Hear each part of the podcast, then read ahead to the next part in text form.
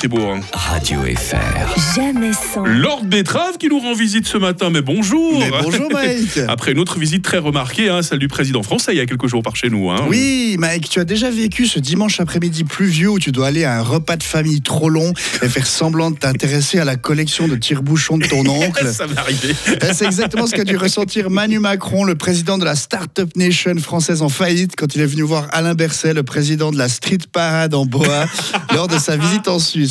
Alors, on- a déjà beaucoup parlé de sa visite à l'EPFL ou à la place fédérale, mais on s'est peu intéressé au petit déjeuner en tête à tête qu'ont vécu les futurs jeunes retraités politiques Alain et Manu, extrait de leur joute verbale matinale dans le désordre.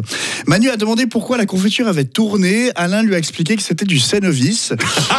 Alain a demandé à Manu s'il voulait plus de croissance suisse. Euh, il a dit qu'il préfère avoir plus de croissance française.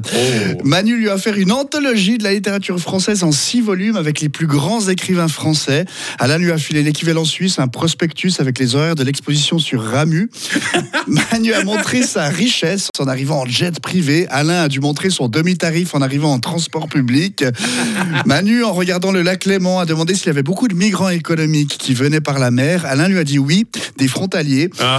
Manu a loué la sécurité de la Suisse. Alain a dit qu'il y avait quand même eu un attentat l'autre jour quand un type a mis le plastique dans la bouteille du PEP. Euh, bou- poubelle du PEP. Alain a demandé à Manu si les deux étoiles sur le maillot de l'équipe de France de foot, c'était la note TripAdvisor de l'accueil des touristes à Paris. Manu a dû expliquer à Alain que c'était les victoires en finale de la Coupe du Monde de foot. Alain était tout étonné de savoir qu'il y avait des matchs après les quarts de finale. Euh, D'ailleurs, Manu a parlé du triplé de Mbappé en finale. Alain indique qu'il ne savait pas qu'un attaquant de l'équipe nationale avait le droit de marquer plusieurs buts en un match.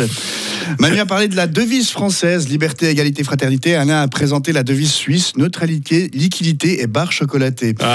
Manu a apporté le joyau de la gastronomie française, un château d'œuf du pape. Alain a amené du thé froid de la Migros.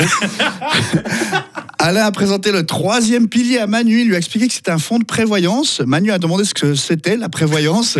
Manu a dit que c'était un truc pour les vieux. Manu s'est tourné vers Brigitte pour lui demander ce qu'elle avait fait de son troisième pilier. Manu a demandé ce que c'était un conseiller fédéral. Alain a dit que c'était comme un ministre français, l'efficacité en plus et le charisme en moins.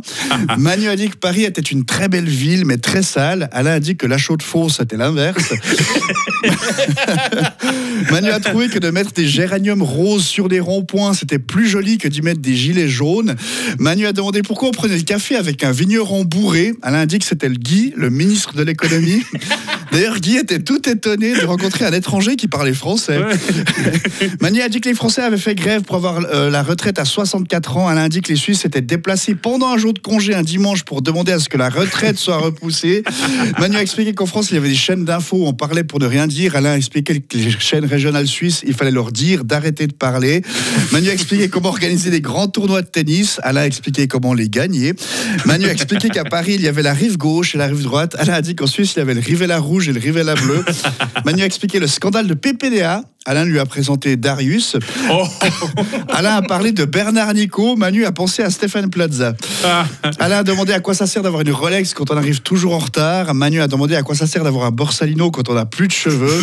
Bref, Manu et Alain se sont quittés bons amis en voyant que leurs pays respectifs n'avaient pas que des qualités, mais que leur amitié était faite pour durer. Tous ces scoops grâce à Lord Betrave avec nous ce matin sur Radio Fribourg. Bah, J'ai un scoop pour vous aussi. La revue vaudoise, hein, c'est jusqu'au 31 décembre du côté de Montreux sous chapiteau, avec entre autres un certain Lord Betrave. Eh hein. oui, venez. Com- Combien de représentations au total? 50 en tout. Oh là là, Ouais. physique mon gars. hein. Ouais, ouais, ouais.